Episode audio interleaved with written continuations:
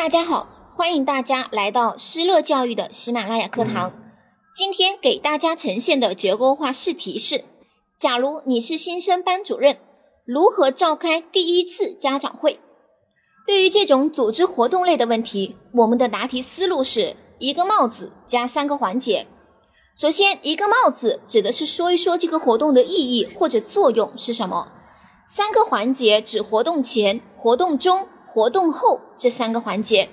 首先说一说活动前要做些什么准备工作，比如要拟定活动方案、确定活动的时间、地点、人员、经费等等。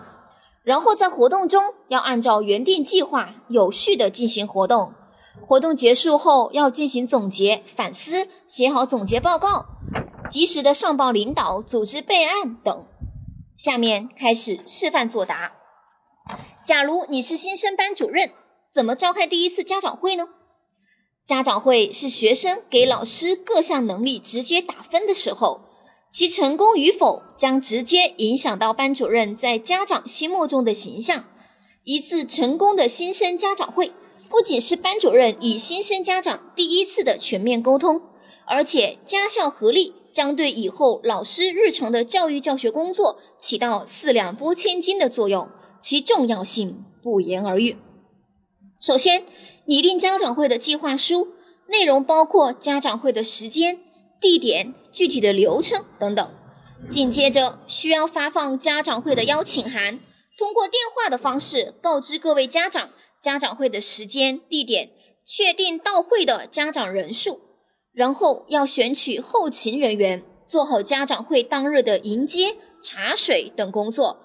最后布置家长会的会场，动员学生一起来完成。家长会开始要先根据先前的计划和流程有序的进行会议，需要向新生家长进行自我介绍，介绍学校以及班级的规定和要求，邀请新生发言等。同时要安排人做好详细的会议记录，把家长会上家长提出的问题记录下来，在会后呢要与家长进行沟通与解决。家长会结束后要做好总结报告。将材料组织备案，以便以后更好的组织家长会。总之，作为新生的第一次家长会，无论对于学生、家长或者班主任，都是一场重要的盛宴。我们需要把学校同社会、家庭教育力量协调统一起来，形成促进学生健康成长的教育合力。